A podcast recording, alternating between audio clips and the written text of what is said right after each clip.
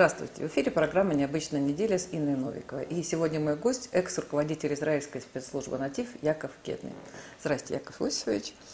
Да, ну, начинаем, конечно же, с, с темы, связанной с Романом Протасевичем и Софией Сапегой, да, поскольку вот на этой неделе бывший главный редактор телеграм-канала «Некста» Роман Протасевич был задержан после экстренной посадки рейса а, Афины в аэропорту Минска. А, сообщение от Хамас о бомбе в самолете. Вот. Ну, там много-много разных нестыковок. Вот. И а, сейчас, конечно, идет там просто огромная волна. Ну, не, не скажу, что цунами, но прям огромная волна. И комментариев по поводу того, а, как вообще посмел Минск посадить самолет, вернее, как посмел Минск там, отправить такое сообщение. Вот.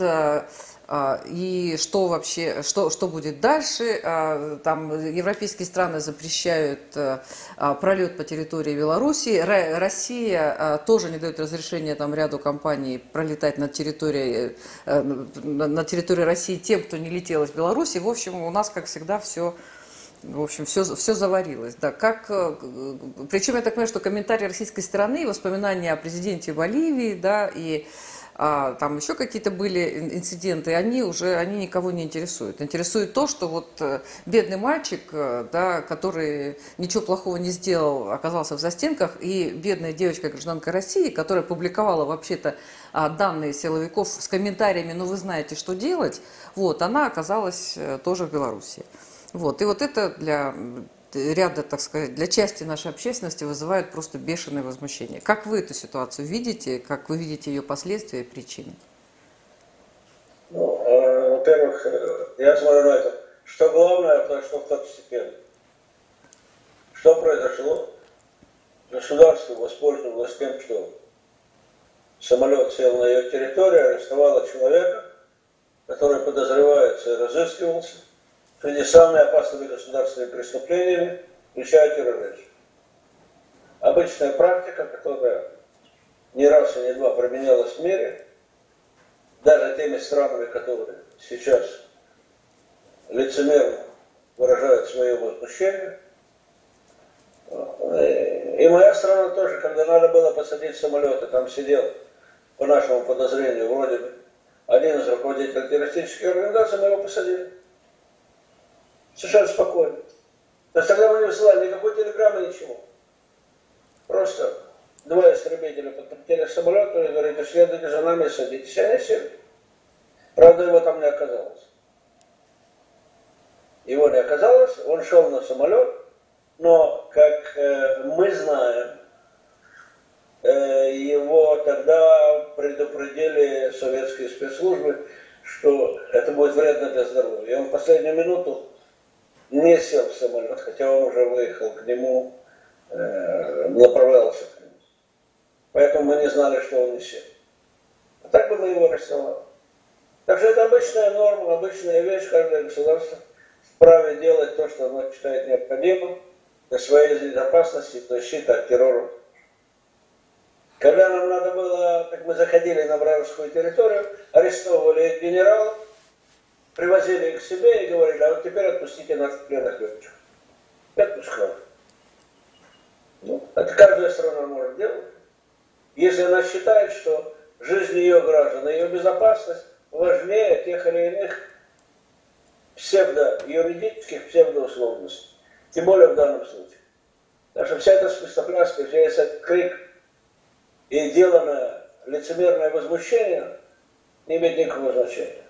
Факт тот, что он находится сейчас на следствии, что он и его подруга дают то, что называется признательными показаниями, и то, что они расскажут, может взорвать начисто всю ту деятельность, которая велась вне Беларуси для того, чтобы провести в Минске Минский Майдан по тем же лекалам, теми же людьми, теми же способами.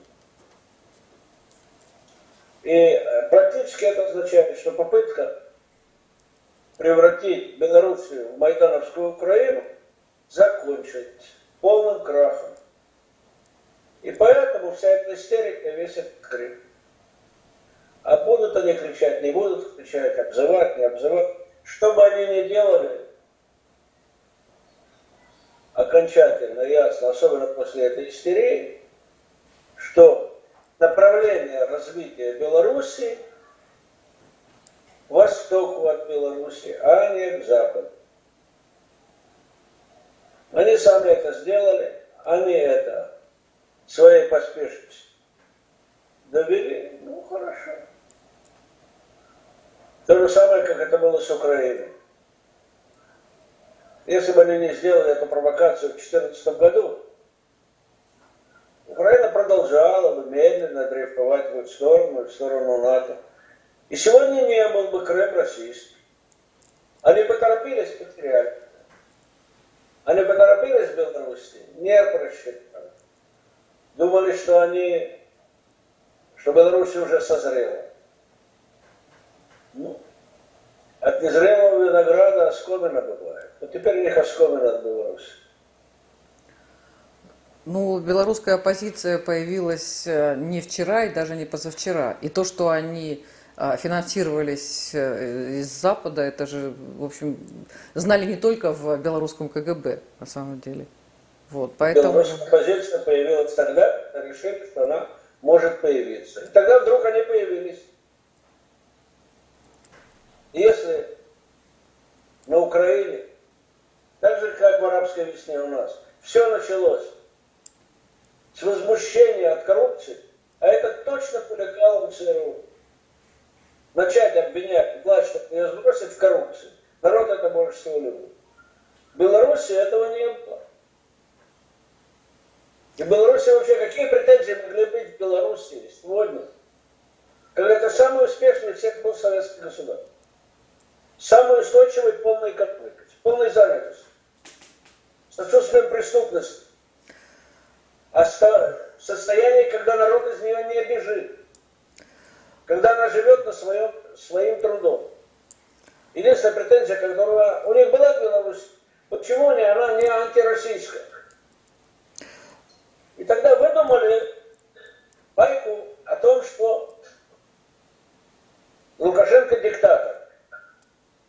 Пусть они покажут мне одно хоть постсоветское государство, оставим все в стороне, где существует демократия, и власть выбрана по демократическим правилам, принятым в Швейцарии. Вот одно, когда мне за 30 лет, где демократия? Это никому не мешало. Ну вот на самом деле Белоруссия ведь за эти годы дала, то есть в Беларуси появился, а, появилось несколько очень крупных международных а, высокотехнологичных компаний. Это тот же Wargaming, да, а, всемирно известный, та же там и PAM System, где работает там огромный офис, э, там 12,5 тысяч в в Минске, полторы тысячи в, России, в Москве, в России, 10 тысячи в Киеве. Но это как раз вот то, что им дали возможность развиваться, я только две компании назвала, их там значительно больше, кому дали возможность. И вот это то, та самая оппозиционная такая прослойка, которые обрабо- хорошо образованные, а, с хорошим образованием, с, со сознанием языков, с возможностью загран там, поездок и с как раз очень критическим настроем. То же самое было в Египте, когда там тоже мне там рассказывают, что Хосни Мубарак, он там то, что он создал там целую систему а, медицинского там, а, а, там здравоохранения да, для, э, там, для детей. И вот эта молодежь, которую он как бы спас, они его, в общем, свергли. Ну, проблема-то найти в любом государстве недовольных, проплатить их и выгнать на улицу полно сколько угодно. Инфантильных, наивных идиотов в любой стране достаточно для организации демонстраций. Ну, какая это будет демонстрация? Даже если нет никаких причин для этого. Ну, или демонстрация 5 тысяч, или 100 тысяч, или демонстрация там, миллион. Помните, когда в 91 году, вы, вы, может, видели фотографии, там какой-то митинг был, там то ли, то ли за Советский Союз, то ли против, сейчас я уже не помню, но там просто огромная площадь, и я не знаю, был ли там миллион, но что-то такое вообще было, там 500 тысяч точно было. То есть вопрос в том, что недовольных э, много, да, недовольных найти можно всегда, но вот э, количество недовольных тоже как бы о чем-то говорит. в Египте на демонстрацию вышла молодежь и братья-мусульмане. Это бы то, что было на площади Тахрир. Незрелая, подкуренная молодежь, которую поджудили, и братья-мусульмане, которые это направляли. И которые финансировали. В Беларуси нет братьев-мусульман. И такой египетской молодежи нет.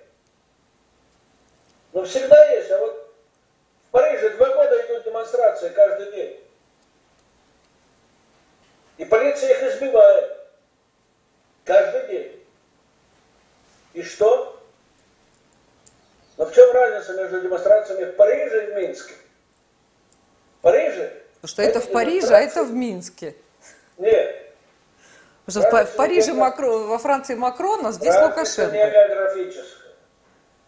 В Париже демонстрации, выходят на демонстрации французы по своему желанию. Никто извне их не проплачивает, не направляет, не инструктирует. Это стихийная демонстрация тех или иных политических организаций в Париже. В отличие от Минска. В отличие от Минска. В отличие от Киева, от Майдана, что было.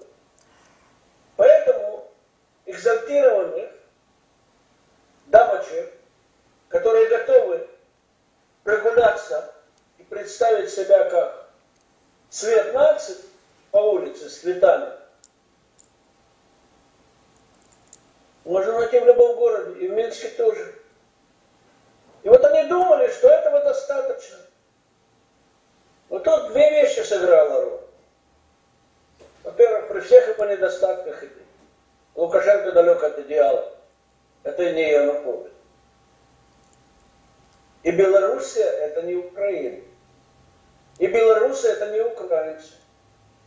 При всей близости рабочий, трудолюбивый, скромный, И без таких амбиций, очень да. серьезный народ. А с другой стороны, Россия 20 и 21 года это Россия 14 года.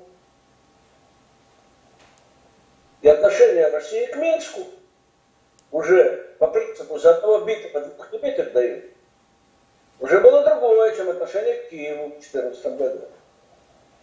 Сегодня в России другая политика. Совершенно другая. И ее цель, как определил ваш президент, основная цель и направление российской политики – постсоветское пространство. То, чего не было в 2014 году.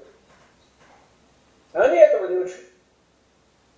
И поэтому и белорусская авантюра закончилась таким позором. Будет еще больше позор. Меня удивила фраза, это высказала кто-то из там либеральных таких девушек. Она сказала, это же кошмар, ему же введут сыворотку правды, и что же теперь будет? Я вот знаю пословицу, не делай ничего, о чем бы ты не хотел, чтобы узнали на площади. Вообще-то, да, и поэтому а, кричать, что какой кошмар ему введут сыворотку правды, вот э, это действительно настолько э, ужасно и это настолько противозаконно. Я не знаю, есть ли вообще сыворотка правды. Это порой глупость. Еще надо... Он тихо, спокойно, как и любой другой на его месте. Расскажет все, что он делает, все, что он знает. И его подруга тоже. Это не герои, это не революционеры, это не люди, у которых есть Принципы. какой-то моральный, нравственный, политический стержень. Но он решил, можно по дешевке побузить. Он же ничем не рисковал никогда. Но он сидел, он же не... Чтобы идти в тюрьму, как революционеры сто лет назад в Российской империи. Он был готов идти и рисковать своей жизнью, как рисковали белорусские партизаны во время Отечественной войны. Это салонные, искусственные, суррогатные, даже не диссиденты. Они даже до советских диссидентов 60-х годов не доросли. По своей трусости, мелочности, никчемности и пустоте. Так что нечего тут удивляться. Он все его подельники будут колоться и рассказывать все, что они рассказывали. И все диссиденты кололись, и все рассказывали. Без пыток, не надо применять пытки. Любой человек, когда его допрашивает профессионал, начинает давать показания. Только если против него стоит особо профессиональный человек. Или особо идейный, который ничего не боится, тогда нет. А так, там вся эта шпана, они сразу распускают сопли и начинают рассказывать и каяться. Причем зачастую забегая вперед. След, перед следователем до того, как он задает вопрос. Обычная вещь. Ну вот по поводу России. А, Россия, я уже сказала, да, Россия не подтвердила разрешение полетов для тех э, стран, кто там облетал Белоруссию. То есть а, вообще уже признали, что Россия не имеет отношения к инциденту в Минске, но тем не менее, насколько это повлияет именно на нас. И я уж не говорю про вот эти там ограничения, видимо, как-то так побузят и забудут, все равно будут летать, как раньше летали. Но тем не менее, для, для нас, э, вот что, что это? Во-первых, Россия дала ответ совершенно четкий. Чисто профессионально. определение новых маршрутов – это сложная, трудоемкая работа, которую нельзя сделать в один час. Поэтому Россия сказала, в отношении новых маршрутов, то, что вы просите, пока мы не разрешаем, мы выработаем те маршруты, которые вам будут удобны, и нам тоже. Не сказала, что она не даст облетать Беларусь. Сказала для того, чтобы... Песков же сказал это предельно просто, что там Какие теории надо? Вот в каждой стране есть определенные точки для влета в эту страну. Если они меняются, надо определить новые. Это занимает время и координацию, и согласование внутри страны. И маршруты новые. Он не сказал, что Россия не даст никому облетать Беларусь сказали, по тем маршрутам, которые вы срочно запросили, невозможно. Вот и все. С другой стороны, поскольку вся эта истерика, она дутая, на пустом месте, и они ее раздувают от бессилия для того, чтобы что-то сделать,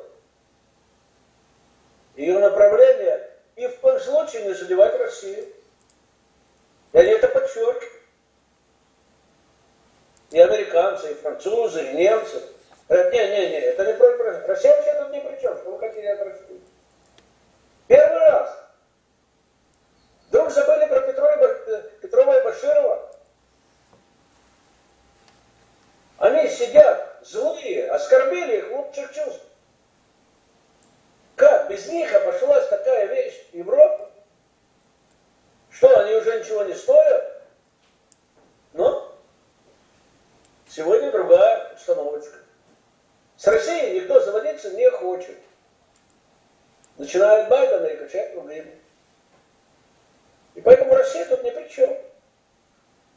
Да, Россия даст всю поддержку Беларуси, которая необходима. И политическую, и экономическую. И с Беларусью они ничего не смогут сделать. Потому что Беларусь и до сих пор была ориентирована экономически на Россию.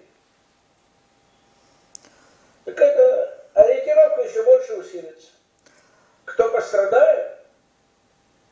Те же безмолвные поляки, латыши и литовцы.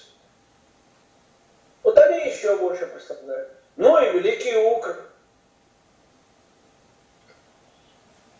Теперь они будут ходить по всему миру и сказать, продайте нам немножко бензина.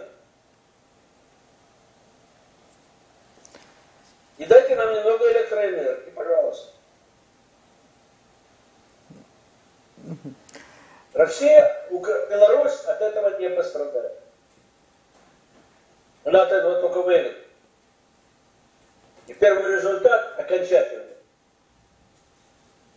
Об этом направлении должен быть сегодня после встречи Лукашенко и президента России. Какое направление идти? Но это направление, вопрос только, с какой скоростью, в каком объеме. А то, что это идет на восток, это ясно. Ну, на самом деле от каждой встречи там как-то ряд экспертов ждет, что будет заявлено об объединении России и Беларуси. Я не знаю, кто ждет, что будет заявлено. Ожидания, надежды, юношей, инфантильных девушек и все не играет никакой роли. Вопрос в том, о чем договорятся два государственных деятеля, исходя из реальных возможностей и целей сегодня. А кто чего ждал, ну, так, пусть остается со своими мечтами. А в отношении России, Россия сегодня поставила точку над мечтами кое-каких отморозков на Западе, вроде польского президента и украинского шута, и их покровители, потому что под Смоленском будут базы НАТО. Вот этого не будет. И американские самолеты над, над Минском и над Гродно не будут разворачиваться, имитируя точки для атаки ракетами российской территории. Как это над Харьковом пока. Это все закончилось. То есть белорусская авантюра на Западе закончилась. А сейчас это бесполезный, истерический вой обиженных, потому что больше, кроме этого, плача и истерики, они ничего сделать не могут. Ну, не уверена, что они успокоятся, но... А кого интересует? Кого интересует, что будет кричать польский или литовский руководитель или политик, или украинский, ну, или европейский? Ну, пусть они кричат. Сделать они ничего не могут. Кроме как себя выбрать, они больше ничего не могут. Они вымещают сейчас зло и беспомощность на Беларуси, потому что это единственное, что они могут. Но практически ничего не могут. Ничего. Ну, посмотрим. По поводу Сирии. Да, а Башар Асад победил на уже вторых, вот, вторых президентских выборах после гражданской войны, после начала, да, и он набрал 95,1%. А, причем а, там каких-то кандидатов было большое число, больше 50, но большинству все-таки отказали, хотя многое оставалось. Вот. И а, эти выборы, ну, кстати, 95,1%. Это абсолютно и безоговорочная поддержка. Но при этом, конечно же, и Европа, я уж не говорю про Польшу, Украину, там и Литву, и Европа, и Америка признали эти выборы нелегитимными. И что они не соответствуют требованиям там, некой резолюции Совет Безопасности ООН. Вот. Но вот э, эти выборы, понятно, что а, поддержка курсу президента с точки зрения международного права, с точки зрения международной политики, с точки зрения вообще ситуации вот, вокруг Сирии. Как это, что, что-то изменится или все будет так же? Во-первых, я давно живу на Ближнем Востоке. Я не очень э, восторгаюсь цифрами победы правящего руководителя в своей стране. На Ближнем Востоке это обычные цифры.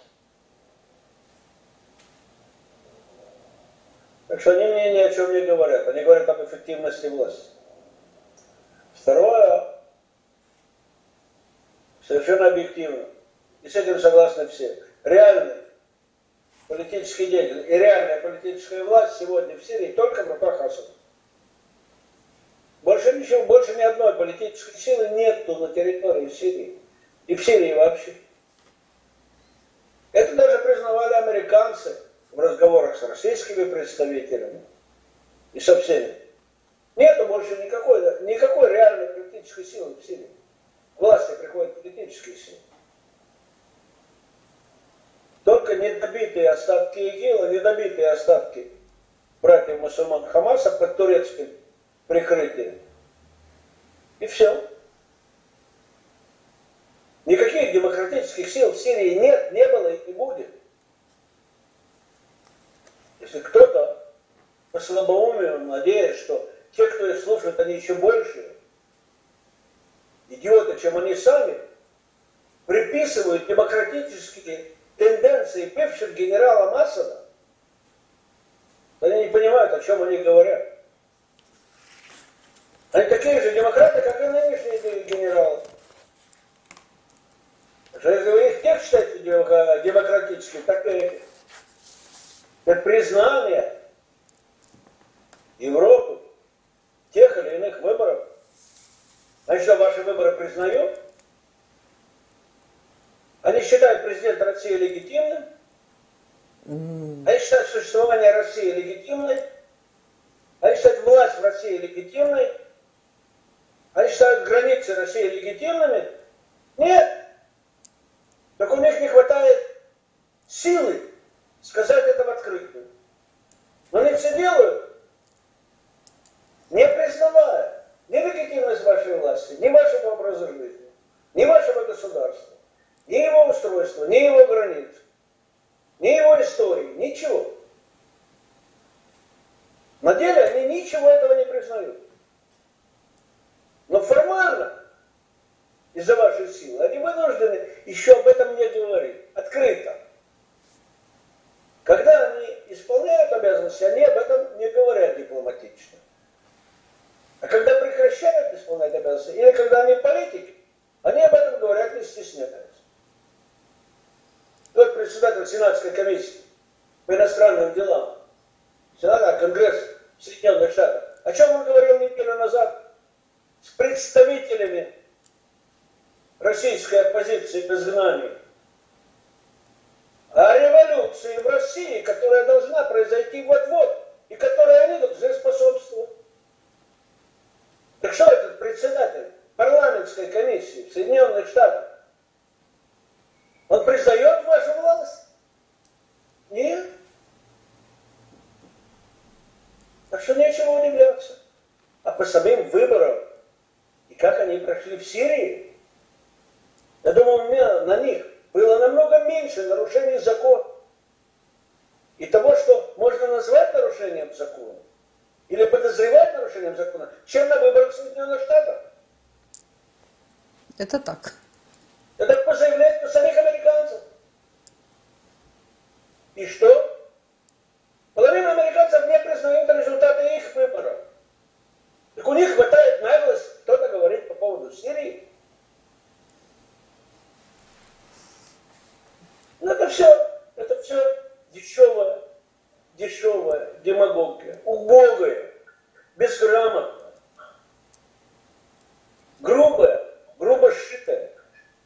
Они не в состоянии сформулировать ничего. Набор фраз. Ну не признавайте Асада, ну не признавали вы его Асада, ну и что? У него под властью большая часть Сирии, большая часть сирийского населения. Ну не признавайте его. Вы можете нагадить себе и там, здесь. Но уже все признали, что сменить нынешнюю власть Сирии невозможно. Он отстоял свою власть, он отстоял свою страну. И даже попытки расчленить Сирию на несколько раз не удалось. Но пока еще турецкий султан там еще катит тоже недолго. Но Сирия как государство осталось, власть осталась, медленно будет восстанавливаться. И если в этом году она вернется в Лигу арабских стран, это будет самая стиль пощечина всем тем, которые сегодня утверждают, что Асад, он нелегитимный. Он не менее легитимный, чем они сами, не менее легитимна, чем все другие правители на Ближнем Востоке. Больше, чем правители Саудовской Аравии. Больше, чем правители было Кувейте. Больше, чем правители в Ираке. Больше, чем власть в Ливане. В Ливане демократия. В Ливане демократическая власть. Основанная на принципе один человек, один голос. Или на принципе один, один голос, одна пуля. Тому, кто неправильно голосует. Где на Ближнем Востоке есть демократическая власть? В Алжире? Сто тысяч человек они убили. Исламистов, которые хотели захватить власть того, как они победили на выборах.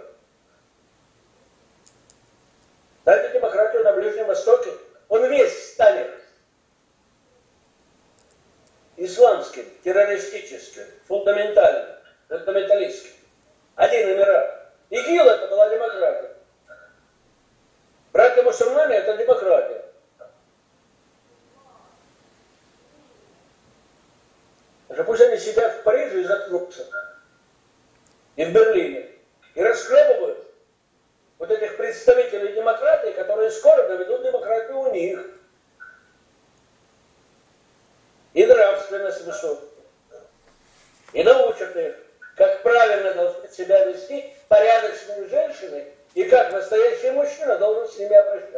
Слушайте, тут уже надо разобраться у них, где женщина, где мужчины. И если там чуть ли не с 12 лет уже ребенок должен выбрать себе пол, там уже будет, по-моему, какие-то другие совершенно там истории. У новых жителей, у новых европейцев такого нет. Там не надо разбираться. Там все ясно. Где мальчики, где девочки? Все ясно, где мальчики, где девочки. И попробуйте заикнуться о выборе пола. Вам предложат выбирать, какой нож вы хотите, чтобы вас зарезали. Ну, Европа как будто этого не видит, и они, они вот она по этой дороге чувствует. идут все дальше и дальше. Там все новые она открытия. Она может закрывать глаза, но она это хорошо чувствует. Нет. И дальше почувствует еще больше. Там просто все новые открытия, там каждая новость вот именно в этом направлении. И думаешь, то ли, то ли они сошли с ума все, то ли, то ли я сошла с ума, то ли мир сошел с ума. Потому что, ну, там действительно там родитель один, родитель два, и каждый раз что-то они придумывают, как бы еще усугубить эту ситуацию. Чтобы как Это бы... новости не в стране. Это новости в тех, кто создают новости. Ну... Те, кто оболванивают людей, давая им новости или пропаганду под видом новости. Яков Иосифович, проблема в том, что а, а, люди, имеющие такие взгляды, они активно идут во власть, они становятся президентами, министрами, мэрами. Там мэр Нью-Йорка, прекрасная вообще девушка, да, а, вернее, там непонятно, кто там, кто, девушка похожая на мальчика, да, и жена там ее, которая похожа, наоборот, на, на, на мужа. То есть они идут во власть, и они, а, это не просто болтовня, они пропагандируют, и не просто пропагандируют, они принимают а, законы, указы, постановления, там какие-то еще документы, которые вводят все вот эти вот истории в жизнь обычных людей. Если кого-то они, это... Они, они в средствах информации, они в этой продажной журналистике, ну, они в этой продажной политике они не среди народа. Ну хорошо, мэр города Нью-Йорка, вот она же имеет какую-то власть для того, чтобы там... Она не может заставить жителей Нью-Йорка идти по ее стопам. Никто из-за того, что она такая, своих детей уродовать не любит. Не будет. А если вводятся изменения в школьную программу, если в Германии изменения в школьную программу, родители боятся детей в школу водить? Их проблема, но от этого их дети останутся детьми, изуродованными, искореженными. Но женщины останутся женщинами, мужчины останутся мужчинами, и женщины будут рожать. И ничего они с этим не сделают. Ну, пусть попробуют То, их... что они рисуют эти ложные картины и выкрикивают, и вытаскивают ложные лозунги, они природу человека изменить не могут. Женщина будет рожать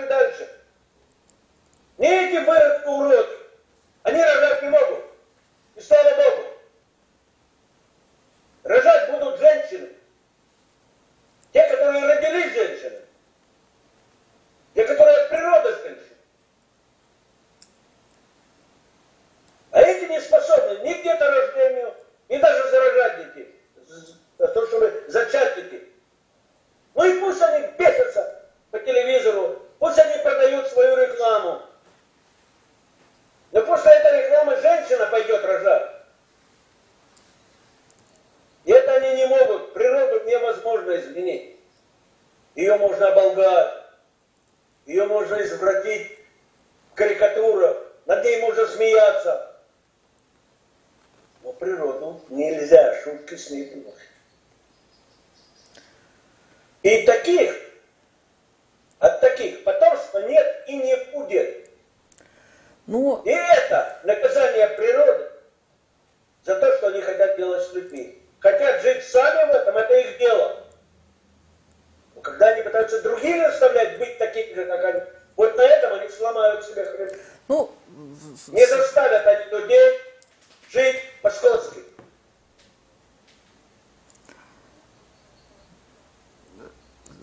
Знаете, я видела в Дарвинский университет, один из старейших в Англии, да, и э, там такой плакат, а там был летний лагерь для детей, и плакаты. Вот 20 картинок. Ну и там написано, что все естественно, все нормально, гомосексуализм был и в Древнем Египте.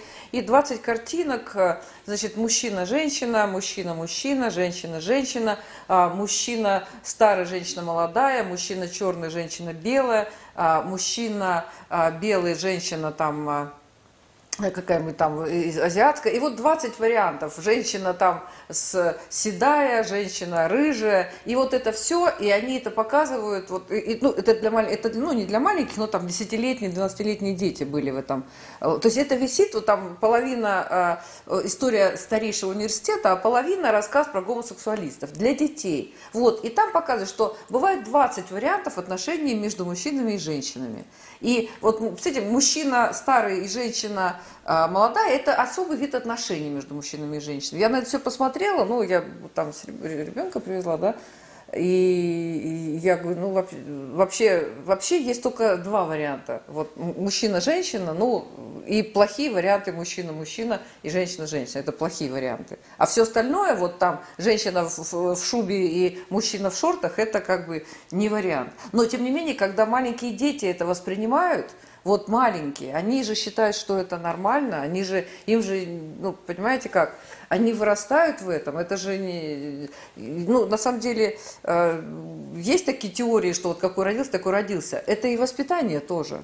Если им объяснять, что это 20 вариантов отношений, это нормально, он и вырастет, что это нормально. Но, но рожать ребенок, женщина будет только по одному варианту. Эти 20 вариантов они могут нарисовать сколько угодно. Но рожать женщина пойдет только по одному варианту. Будет рожать только такая женщина, которая это принимает. А все остальные исчезнут бесследно. В Итонском колледже и в Оксфорде традиционно и сто лет назад господствовал гомосексуализм. Ну и что? Ну и что? Когда они выходили, когда они хотели иметь семью и детей, имели они традиционным способом. У них нет продолжения рода и не будет. Продолжают род только те, которые хотят этого и могут это. А это только в одном виде отношений, когда женщина женщина, а мужчина мужчина.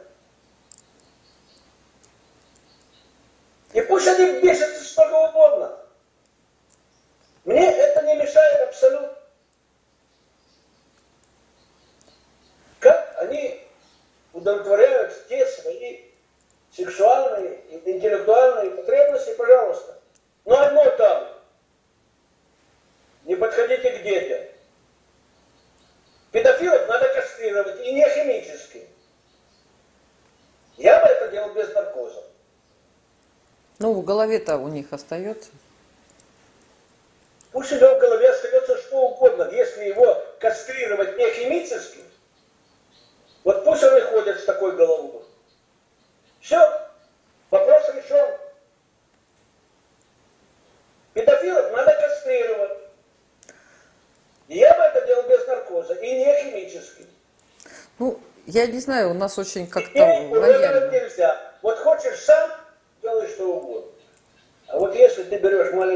Мальчика или девочку, это последнее твое сексуальное удовольствие. Больше у тебя таких не будет.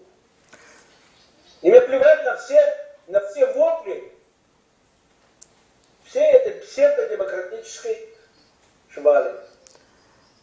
Ну, у нас с этим беда на самом деле, потому что у нас много случаев, когда сидят и сидят за педофилию, выпускают через вполне короткое время, там какой-то сейчас вот убили там маленькую девочку в Нижнем Новгороде, а, так он, он отсидел за, за педофилию, выпустили, и за ним даже не смотрел никто. Ну вот э, удивительно, просто я не знаю, куда смотрят там наши все эти правоохранительные органы, и почему такой закон. Пусть он отсидит, сколько ему дали. Отсидел, Пусть вышел и живет дальше. Но если его кастрировали, все. Все. Эта часть существования не для тебя. Ты к ней не способен, ты опасен. Иди гуляй сколько угодно. Но это не только в вашей стране, это и в моей стране тот же самое. Я высказал свое мнение. Но это не проблема. Это не угроза обществу. Ну, у нас были это дискуссии, но... Это не угроза стране, да, это мешает. Любой другой вид преступности. А избиение женщин не мешает? А насилие не мешает? У вас ко всем этим относятся снисходительно, так же, как и у нас. Вон я смотрю, 300 нарушений прав, правил движения. Вам все до одного места. Ну хорошо. Так Пока это не убьет. Тогда все сердобольные будут говорить, ну, ну, было 300 нарушений, в итоге... Безнаказанность, безнаказанность. Это равна безответственность. Ну вы хотите жить так, пожалуйста. Но опять-таки это не проблема. Ну, знаете как, у нас с одной стороны, вот э, действительно 300 нарушений, тяжело там э, ранил женщину, они договорились, в итоге она ничего а, но он, видимо, заплатил, она сняла претензии. Я буквально тут сегодня рассказала, первоклассник в Оренбурге вышел на последний звонок, это было вот там 26 были последние звонки, с плакатом «Почините школу». Не в Оренбурге, а в какой-то деревне под Оренбургом. И ему значит, приписали там массовый пикет, в смысле там или одиночный пикет, какую-то политическую деятельность и штраф 30 тысяч рублей э, школьнику, первокласснику. Вот. И у нас как бы вот так вот все. Понимаете? А что, а что сделали с теми, кто это сделал? Что вот что сделали с ними? С кем? Где они сейчас? Им что, выговор объявили? Кому? Вот этим уродам, которые это сделали, что с ними стало? Если им ничего не было, только сказали ну-ну-ну, вы неправильно трактуете законы, ну так хорошо. Так вам и надо. Вот у нас так и трактуют законы. Ну вам так и надо. Если за это ничего нет, и он продолжает вообще оставаться на государственной службе, ему не присудили штраф в 300 тысяч рублей за издевательство над ребенком, и не запретили никогда заниматься педагогической деятельности или находиться на государственной службе, то это так и будет. Ну, к сожалению, да. Тем более, что школа в ужасном состоянии, они даже не в школе учились, а в каком-то сарае, было холодно. Роли. Нет, ну... Безнаказанность это и безответственность – это порождение всех грехов. Ну, я думаю, что новость свежая, может быть, как-то там областные власти очухаются, что-то сделают, но без этого у нас ничего не решается. Там, может быть, даже президент узнает. Если президент узнает, ну, тогда, наверное, побегут исправлять. А пока вот, пока вот так. Вот. Что вы как... президента делаете, посмешишь? Ну, у нас, вот видите, ручное управление. Почему, нас... почему, почему? У нас, у нас вот таких новостей, у нас таких новостей море. да, когда э, несправедливость, там, беззаконие, очевидные какие-то вот такие там ситуации, и невозможно достучаться до чиновников, когда а, районный суд принимает а, очевидно нелепое решение, а его потом подтверждают все вышестоящие суды, и уже когда доходит до Верховного суда, еще если дойдет, еще не факт, что Верховный суд возьмет, да, э, это дело. И так Верховный суд может сказать, да вы что, посадите, вы с ума все сошли? Это вот как бы тоже сплошь и рядом таких ситуаций. Я еще раз говорю, безответственность. Безответственность. И безнаказанность. Все. Но это только у нас разве? Вам должна интересовать ваша безответственность, а безнаказанность, а не в Японии и не в Соединенных Штатах. Ну да. Меня интересуют такие же проблемы подобные в моей стране.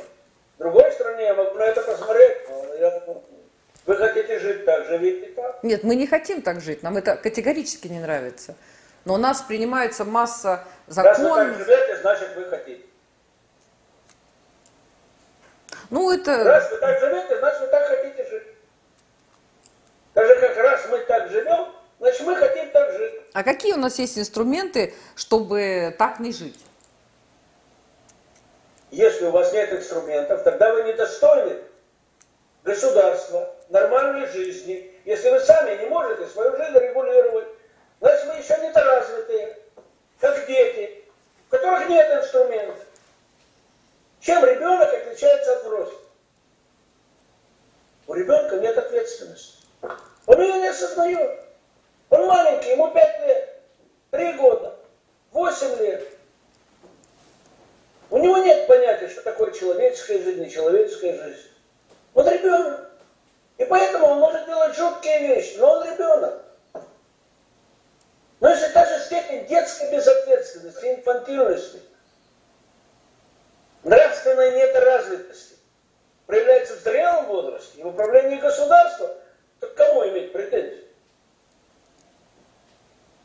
Ну, все. Ну, Но я не считаю, что вы настолько недоразвитые, что вы не можете этого сделать. Нет, будет вы реакция, можете? конечно, будет реакция и на какие-то другие ну, реакции, но... способ, как, как вам управлять вашей жизнью, вы взрослые люди.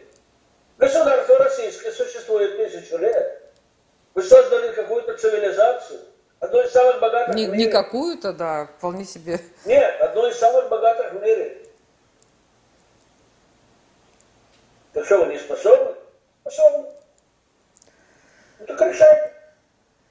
Да, ну, э, ладно, это, это другие немножко темы. Я, давайте немножко уйдем в другую сторону а, по поводу Великобритании. Ну, глава МИД Великобритании а, назвала Россию главной угрозой безопасности страны. Ну, объяснили тем, что российские военные корабли, тут 9 э, кораблей вокруг британских границ активно, значит, тут э, значит, курсируют. Ну, на самом деле, хотела попросить вас вот у нас с Британией какие-то особая такая нелюбовь, особые отношения.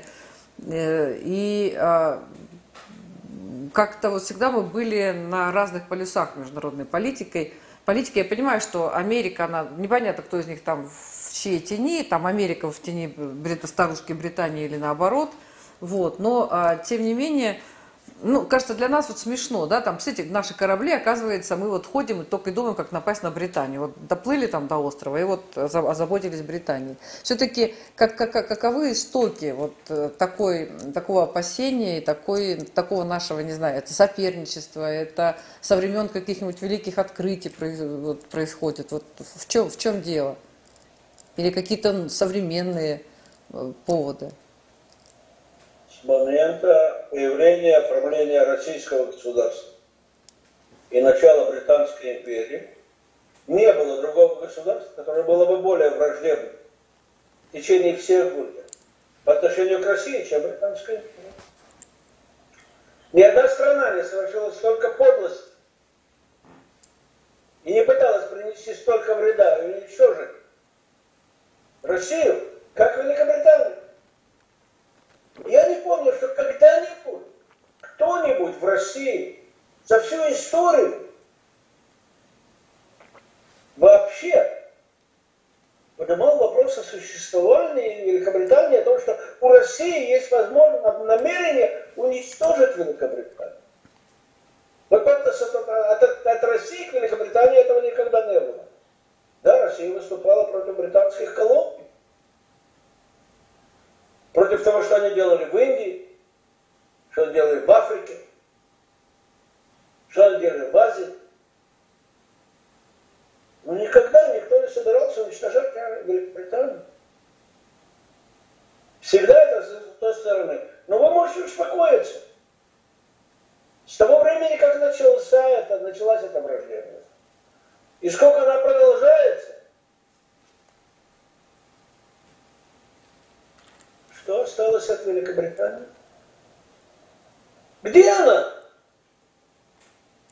Где эта империя, над которой никогда не заходит солнце? Ну, много было таких империй, над которыми не заходит солнце. Мы говорим про Великобританию, мы не говорим сейчас сравнительный анализ. Но она там же, где и другие империи. Мы говорим о Великобритании. Вот и посмотрите, где Великобритания, где Великий Британский флот? Где их флот? Куда они идут? Кому они угрожают? Кто вообще считается с британской армией, с британским флотом, с Британией как с государством? Какую роль она играет в международной арене? Придаток, придаток Соединенных Штатов? В Соединенных Штатах есть еще придатки бывшей Британской империи. Канада рядом. Австралия. Да, Великая Новая Зеландия еще больше. Ну хорошо, дальше. Как, то есть, если подвести промежуточный итог, где была Британская империя, Российская империя 200 лет назад, и где они сегодня? Ну... Где эта Британия? Вы, вы же в бинокль не видите. Но, тем не менее, решение судов... Путин должны искать британский флот. Где эти великие корабли? Где эти мореходы? Где их ядерный потенциал-то? Ну что, британский? Они что, в состоянии построить атомную подводную лодку без американской помощи? Они в состоянии сегодня сделать хотя бы современный самолет военный? Что они могут сделать? Что сегодня представляет эта обшарпанная Великобритания? Это еще пока. Это скоро кончится. Так что, как они не надрывались, Великобритания приходит к своим естественным размерам. И то, что говорит министр обороны Великобритании, кого это интересует? Вы знаете, сколько вооруженных сил сухопутной армии Великобритании? Сколько? 70 тысяч. Больше, больше. Больше, больше. Это великая армия. Ну, Сколько танков в британской армии? Я не говорю об их качестве, хорошо. Сколько они планируют, до чего они хотят довести? ну они же... 143. 143 Что 143? танка всего на всю Великобританию. Да ладно. Это их стратегическая цель через 5 лет. Ну, вы вообще понимаете, о какой стране вы говорите? Ну, мне рассказывали, что во Франции половина вооружения не боеспособна. Это вот... Да, я не, опять-таки, Вам- Нет, да, не, Великобританию. ре- не, это же тоже была колониальная про держава. Не про Францию. Так там еще, если они тоже... Великобритания и ее соперница с Россией. Стратегический план Генштаба британской армии через 5 лет 143 танка. Ну, даже я... Чуть больше одного полка, чуть больше одной бригады, все. О чем вы говорите, о ком? Но они же всегда идут э, в тылу американцев, э, там, и в, да. куда они, в Афганистане, они же не сами воюют, они же воюют в составе НАТО. Ну сколько есть, вот столько... Воюют, в этом все американцы, а эти на что, на что способны? Ну вот они ну, там... Ну они способны воевать? Кто воевать? Боеприпасы подтаскивают. Где эта армия? Ну вообще они раньше они умели воевать, и они были прекрасные мореходы. Ран... Э, историческая память-то куда-то, она что, вся рас... рассыпалась в прах? Мы же не говорим, мы же не рассказываем историю Великобритании, где, когда она какая была. Раньше над ней за ней заходило солнце. А сегодня? А сегодня это вот то, что есть. Один небольшой остров, часть которого от них тоже уходит. И все. И смехотворная армия. И все более и более смехотворный флот. И неспособность без американцев сделать ни одного, ни одного вида вооружения.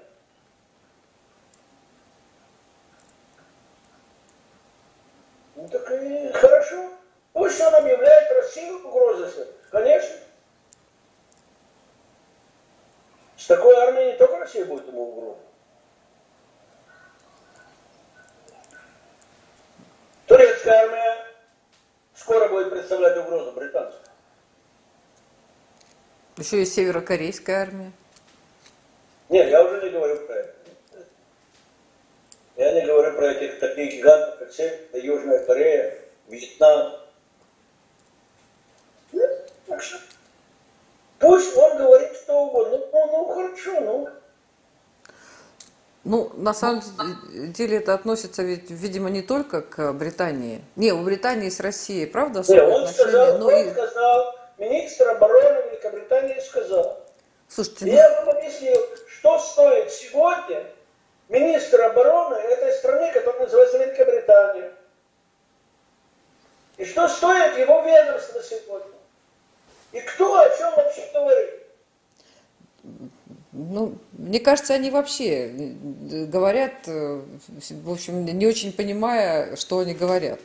Да, потому что ну, ну, так к этому и надо относиться. Нет, значит, тут министр энергетики США сказал, что российский газ самый грязный в мире, например. Вот. Ну, как бы, я понимаю, что сжиженный газ американский, видимо, самый чистый в мире. Вот. И, ну, наши, в общем, высказались, Матвиенко сказала, что как-то это, в общем, очень несерьезно, вы все-таки там высокий чиновник, и, в общем, должны отвечать за свои слова. Вот это мужчина или женщина? Или это, это женщина. Это Дж, Дж, Дженнифер Гренхолм. Это женщина. Ну, женского пола. Женщина или нет, я не знаю. Сегодня в Америке... А, ну у них там сложно, да, у них там есть один министр. Она женщина. По, ну, она судя... учила вообще? А? Она, она химию учила когда-нибудь? Она может отличить газ от жидкости? Она знает, в чем разница между газом и жидкостью? Она знает, что такое газ в конфорке что такое газ на турбине? Еще такой газ, который идет... Если она министр энергетики, то, видимо... Она знает? Ну, если она, она же министр энергетики. Есть разные виды нефти. Не, нефть это нефть, газ это газ. Я говорю, она знает, что есть разные нефти? Я, нефть? Яков Иосифович, я не знаю. Должна есть знать. Есть есть легкая нефть, есть светлая нефть. Она министр энергетики. Но это американский министр энергетики, она этого не обязана знать. Она должна не разбираться, она должна разбираться, что есть такой газ, другой газ и третий газ. Она вообще не должна знать, что есть такая вещь, которая называется таблица этого, как это по-русски спали, Менделеев? Да, был такой Дмитрий Иванович, да, Менделеев. Это надо изучать, он русский, а кто-то русский знают имя. А у них нет э, таблицы Менделеева? Таблица Менделеева есть у кого. Те, кто изучает химию, конечно, есть. Они могут ее называть таблицу Менделеева, они могут назвать ее на своем языке таблица периодическая, таблица периодических элементов. Но она есть, без этого нет химии. Но, слава Богу, не министры занимаются химией. Ну, в общем, куда, куда ни посмотришь, везде и, и, и грустно, и смешно. Вот, и как-то... Вообще, на самом деле... Я, мы хотели бы, чтобы у вас были противники более высокого класса, более умелые. Ну, более, более образованные, умелые. да. Когда они говорят, что... Они такие. Скажите спасибо. Там и радуйтесь. Если бы они были другие, тогда бы вы, вы выглядели очень и очень бледно. Ну да, ну кто-то тут буквально вчера прочитала, что по трубе из России в Украину течет газ. Что-то такое было сказано тоже каким-то чиновником. Но я сейчас не вспомню кем. Ну, чиновником? Чиновником нет, нет, там каким? чиновник был то ли польский, то ли какой-то вот такой же тоже. Э, а как... в Польшу, а, а Польшу по трубе газ не идет? Нет, нет, он сказал течет. Просто я думала, что газ он идет, да, а если течет, то это нефть вообще. А вот э, труба, она именно вроде связана, это, это газ, а не нефть. Ну, бог с ними, ладно. На самом Я деле, на самом деле... Может быть, в переводе с польского на русский? Не знаю, на самом деле, вот то, что мы сказали, я посмотрела сейчас, действительно, там большой скандал с этим ребенком, с первоклассником. Просто новость свежая, я только увидела, только там местные чиновнички, значит, ему влепили 30 тысяч этому мальчику, да, и сейчас там идет скандал. На самом деле проблема огромная, она и не только, наверное, в России, проблема кадры наше все. Вот кадры решают все. Проблема в том, что занимают свои места люди, которые не имеют ни там, образования, опыта, там, кругозора, понимания. И они вот на своих местах, пусть это какой-нибудь мелкий сельский чиновник, или это министр энергетики мы там смотрим, или там, не знаю, э, президент шел, шел кстати, там кандидатом в президенты, э, она была инвалид, гей, а, афро, а, а, ну, негритянка, и, в смысле, она была лесбиянка. И, типа, если вы за меня не проголосуете, то, значит, вы не толерантны, значит, вы расист, и что-то там еще. То есть профессионализм вообще уже мало кого волнует, получается так. Получается, вот от этого там большинство бед, когда у нас вот на всех уровнях не все, конечно, не все, конечно, есть люди и грамотные, образованные, и на своих местах, но они, может, менее заметны, а более заметны такие вот, э, там, не знаю, идиоты или, как бы это сказать, скажем так, непрофессиональные кадры. Может быть, да, вот... по-моему, был человек, который определил эту аксиому, кадр решает все. Да, у нас был такой человек, да. Ну, так, э, он говорил иногда очень правильные вещи. И делал очень правильные вещи. И все.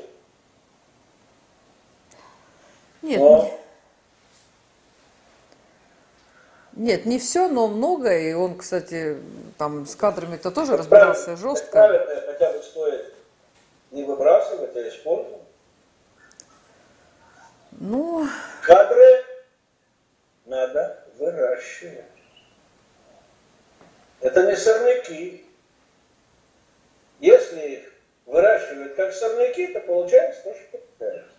А если их выращивают, как Мичурин делал, селекции, ухаживания, отбора. А как в Советском Союзе были там школа молодежи, комсомола, э, там тоже была большая-большая, там от рабочего до директора завода тоже были, в общем, лифты социальные, тоже кадры выращивали. Вообще-то. Ну в общем, как вы помните, да, там в России две проблемы – это дураки и дороги. Вот сейчас общество так как-то так э, активно э, решает проблему дорог, но вот с проблемой дураков мы пока, в общем... Хотя половину проблемы мы решаем.